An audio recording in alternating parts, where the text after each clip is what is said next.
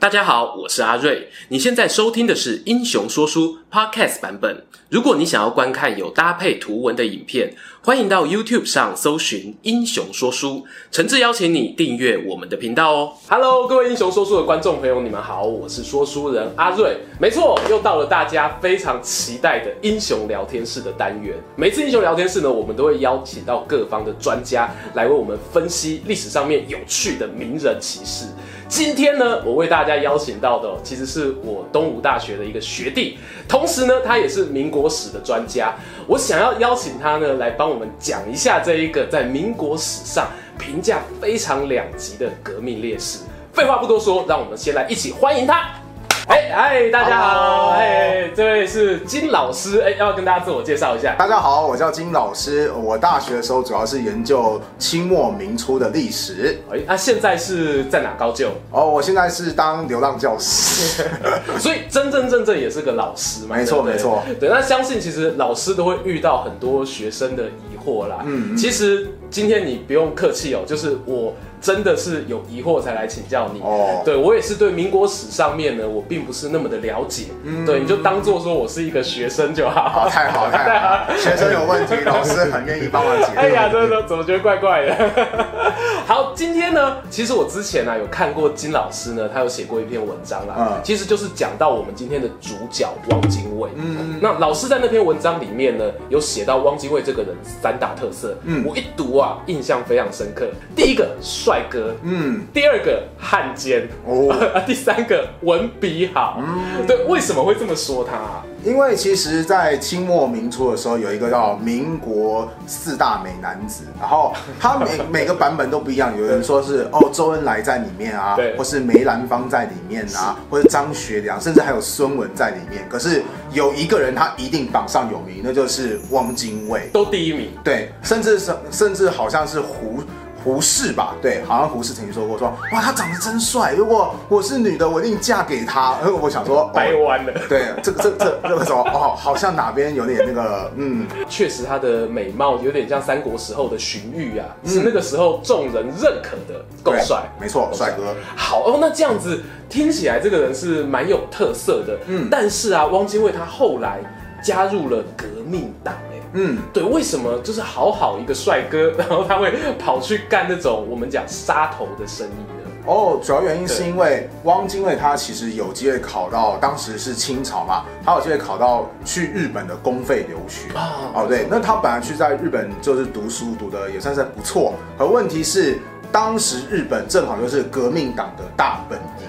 孙文本人自己也很常出现在日本，接触到了那些反动思想，对，或者是说，就是其实对于。当时虚弱的清朝来讲，很多青年学子都想说：哦，我要有所成就，我要回去救国。可是又对自己的政府感到很失望。此时有一个人突然告诉你说：我们有别套方法可以来拯救这个国家，加入我们吧！哇，这不就是我想要吗？我好开心，哇，我兴奋呐！他可能就加入了。很 多喜，所以他就觉醒了嘛。对，没错。对，汪精卫他就从一个帅哥青年变成一个觉醒青年。他认识孙中山先生之后呢，在他手下大部分做些什么样的事情？哦。主要其实一部分是充当秘书的角色，另外一部分就是他会去充当就是革命报纸的写手，对，因为他的文章能力也是非常的强。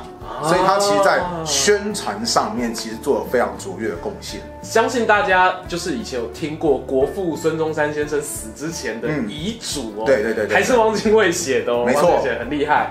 那这个时候我就好奇一件事情，嗯，孙中山先生死后，国民党就是有陷入一些接班的纠纷，对对，哎，那大家都说谁才是真的接班人？我们现在啊，台湾的学生一定读过，嗯。蒋中正是国父孙中山的接班人，委员长，委员长，蒋委员长，这个民主的传承这样。嗯，但是呢，有些人后来在历史上就有做一些翻案呐、啊，他就说其实汪精卫那个时候才是孙中山先生的接班人。哎、欸，金老师怎么看这件事？这个其实就连蒋介石的老婆之一。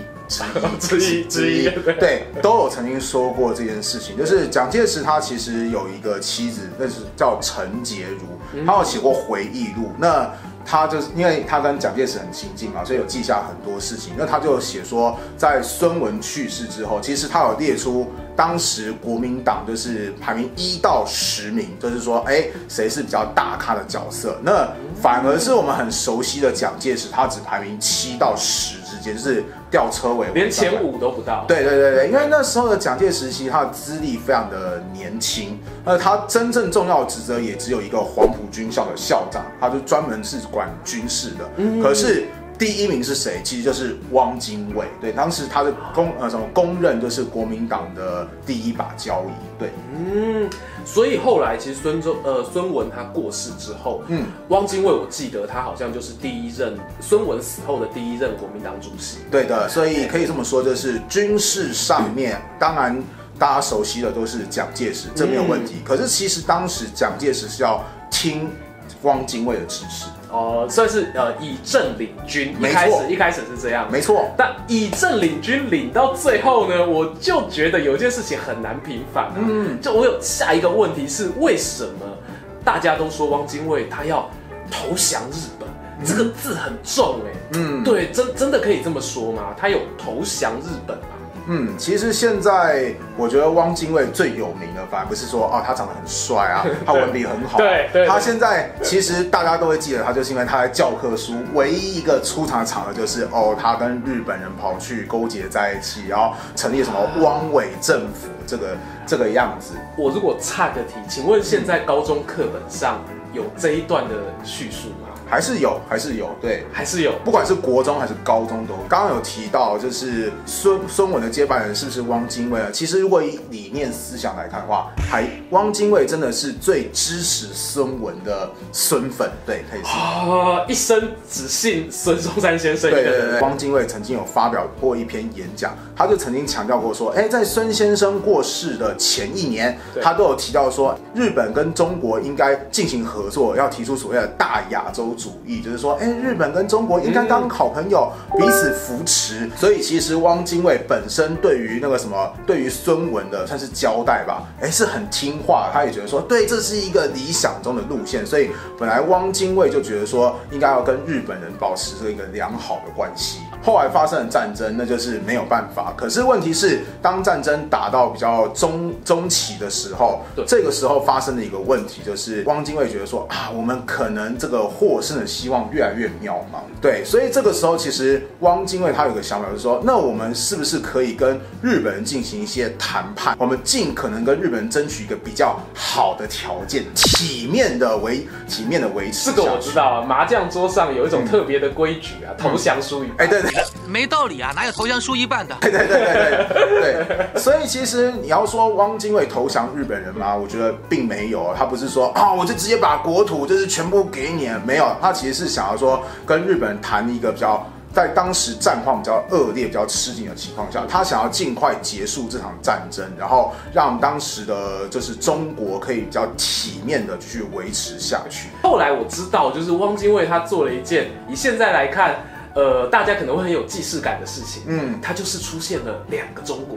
啊，两个说两个政府啊，对对对对对对对，大家都很了解。我们这边不不多讲现状，我们讲当时，嗯，对，当时呢，汪精卫呢，他就在南京这个地方，他有另外一个政府出现了，对。对，那这个政府，他和原本呃应该是重庆吧，是。重庆那一边蒋中正的那个政府呢。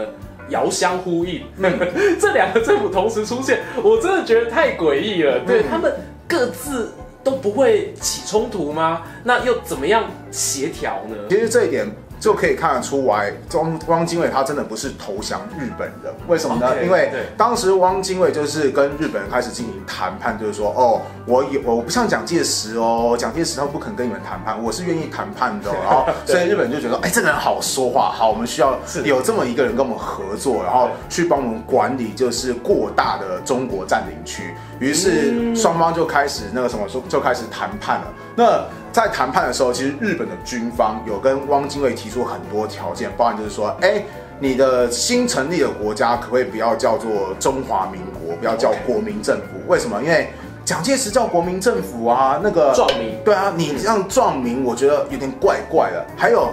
你的政党可不可以也不要叫国民党？因为蒋介石他是国民党啊，你这样子对壮党。好，最后一个还有个壮旗，就是你的国旗可不可以不要用青天白日满地红？这这点尤其是日本军方最 care 一点。那个日本军方甚至提出来，就是我们的军队就是跟那个什么中华民国的军队作战这么多年，我们看到。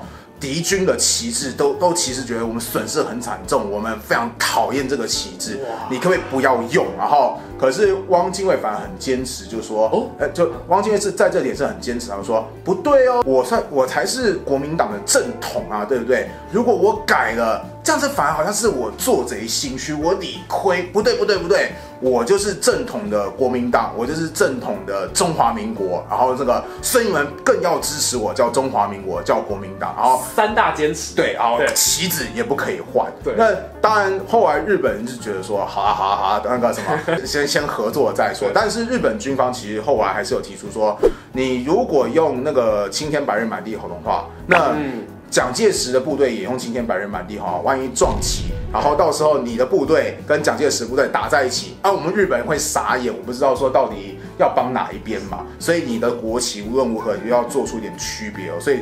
到最后，其实双方谈出来的条件就是，除了汪精卫的政府其实还是用青天白日满地红，但是绑上一条黄色的三角巾。所以这边更可以看得到，就是说汪精卫他并不是想要投降日本，他只是想要跟日本谈个更好的条件而已。但是这件事情啊，我们现在去想都觉得很困难，因为谈判是一种在钢索两边拉扯，对，所以他。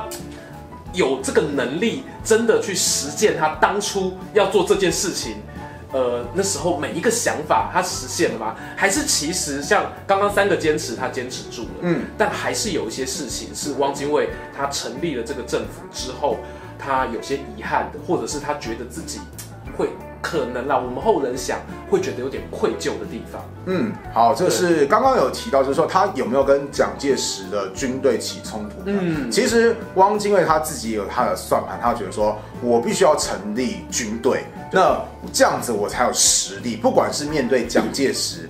嗯或是甚至是要面对日本人，哎、欸，我们在枪杆子出政权，其实汪汪汪汪先生也不笨不笨嘛，对，没错。所以其实目前看起来都没有说，哎、欸，好像那个汪精卫的部队跟蒋介石部队爆发过什么大战，这个其实史史料台面上没有，对，没有错。但是有一件事情，真的就是汪精卫没办法控制，说失控了，就是那除了。表面上的台面上的军队作战嘛，那私底下情报工作啊、特务工作其实也很重要嘛，对不对？好，结果那个当时汪精卫说好，我也要成立我的特务组织，但是这个特务组织后来被日本人就是直接来掌管，所以。到最后的结果就是汪精卫也没办法，他发现他根本管不了这个特务组织，失控。对，没有错，失控了。而汪精卫就是叫做呃叫做维新政府吧，汪精卫的维新政府的特务组织，其实就在日本人的合作之下，把很多就是蒋介石的重庆政府的特务，甚至是共产党的特务都一并清除掉，造成就是在后来蒋介石抗日上面有很蛮大的麻烦。所以这其实听起来啊，我觉得他和蒋介石，呃，两个人虽然我们感觉上好像两个人是在斗争啦，嗯，但其实我觉得这个斗争、这个冲突起源点应该是他们不同的背景吧。是，嗯，像汪精卫刚刚讲到是读书人，没错，对，然后蒋介石很巧，蒋介石也是留日。没错，对，他学的是军事，他学的是军事，委员长，委员长。所以这这这些冲突之下，我觉得一个念书的人，然后再加上一个几乎都是在军校打滚的人，嗯、他们在处理国家政策上面就有一个很截然不同的方向。嗯，对啊，唉。我自己啊，我自己先听完老师的分享哦，嗯，我回过头去想汪精卫这个人，我觉得我有很大的启发，嗯，对，因为以前我其实没有感觉这么强烈。大家知道汪精卫，汪精卫，我们今天讲了一整集哦，其实他本名不叫汪精卫，哎，对，精卫是他的笔名，嗯，对，笔名比本名还红，他本名叫汪兆铭，没错。那为什么取名精卫这两个字呢？有一些人读过呃上古神话的话，应该有印象哦。精卫它是一种鸟，嗯、然后它是传说中啊是炎帝的女儿，嗯，然后因为呢它不幸在海边淹死，哦，哎淹死之后呢，它就恨呐、啊，海怎么淹死我啦？然后就想要去把海填平，嗯，它就去雕那个小木枝去填海。对，所以其实它是一只很有理想的鸟，我觉得这样讲很有理想的鸟，嗯，他会去做一些你看似很困难的任务，嗯，对，那这种事情呢，嗯，你会把它想象成是一只。理想化的神鸟，嗯，对。然后巧合的是，中国历史上我发现很多文人，他们都会拿精卫自比。嗯，我们今天的主角汪兆铭先生是一个。那其实明朝还有一位大佬顾炎武先生，哎、嗯，他也是用精卫自比过。是，哎，对，不知道老师你自己。看了汪精卫这样的一生，其实你前面讲到的那三点啊，帅、嗯、哥、汉奸、文笔好，嗯、应该吸引大家注意力。是对，在他这三个表面的背后，你怎么看这一个人？嗯，其实我觉得历史不像教科书，因为教科书有的时候我们要考试嘛，对，我们要有个肯定的答案嘛，所以他可能就只有写到一部分的汪精卫，说，哎，你看汪精卫跟日本人合作啊，嗯、然后后来我们又抗战胜利，所以就相对于说，哎，汪精卫好像就是这个墙头草，像尚书大人一样，太糟糕了，没错。可是问题是，我觉得。真正历史上的每一个人，就跟我们现实中的人一样，我们都是很复杂的。可能我们有某些部分表现的很好，然后某些部分表现的并不是那么擅长。然后有的时候我们非常的成功，然后有的时候我们又会这个鬼打墙，不知道不知道为什么突然做出一个错误的决定。对，所以我觉得人其实是可以很复杂。就好像汪精卫的话，我觉得他其实也真的是一个蛮理想的人物，因为他其实想要跟日本人合作的时候，他是有跟。那个他是有留话给蒋介石的，他就意思，嗯、他的意思就是说，君为其易，然后我为其难，什么意思？就是说跟日本人打到底，其实你的你只要专心负责军事，所以这是很简单的，打仗很简单，对，打仗很简单，先生你就去做简单的事情去打仗吧。然后我那个要跟日本人妥协，要跟日本人乔很多事情，和平不是那么简单的，哇，在这当中我还要跟日本人进行很多的谈判，这很难。我来吧，那个，对啊，我觉得蒋介石当时看了应该心里面很差差，想说华东你在讲就好啊，都你讲，都你讲，都你讲，你来打，你来打啊，那个，对啊，那个什么，其实会觉得说某方面看起来有时候会觉得有点可笑，就是哎，这个你是不是太忽略现实？可是某方面来说，根根据他后面的行为，就是他不是完全的就完全顺从日本人，就知道他真的有他的理想，而且他也往他的心目中的理想是有努力，是有在。迈进了，他是一个就是尽全力追逐自己梦想的一个追梦者吧。说得好啊，说得好，就是像老师刚刚说的，我们看历史上的人物啊，其实我们都会去想他想做什么事情。他怎么去做？嗯，对，我觉得这个过程呢、啊，它是有助于帮我们去更贴近那一个人、嗯、他当时的心态的。对对，那今天非常感谢我们金哲义金老师。哎，大家不要忘了，我们金老师呢有他自己的 FB 粉砖，哎，名字要不要跟大家再讲一下？好，我的 FB 粉砖叫做金老师的教学日志，诗是支持诗的那个诗，而是打注音符号，没错，打注音符号。对，所以可能是老师的诗，也可能是。很湿的湿吗？呃，没错。好，再次感谢大家，我是英雄说书的说书人阿瑞，我是金老师，我们下次再见，拜拜。哎，金老师，我们刚才讲到汪精卫啊，他后来被蒋介石取代了嘛？蒋介石在国民党里面有地位了，那蒋介石后来为什么没有办法取代毛泽东啊？哦，我觉得可能最大的原因就是因为蒋介石他不懂经济吧。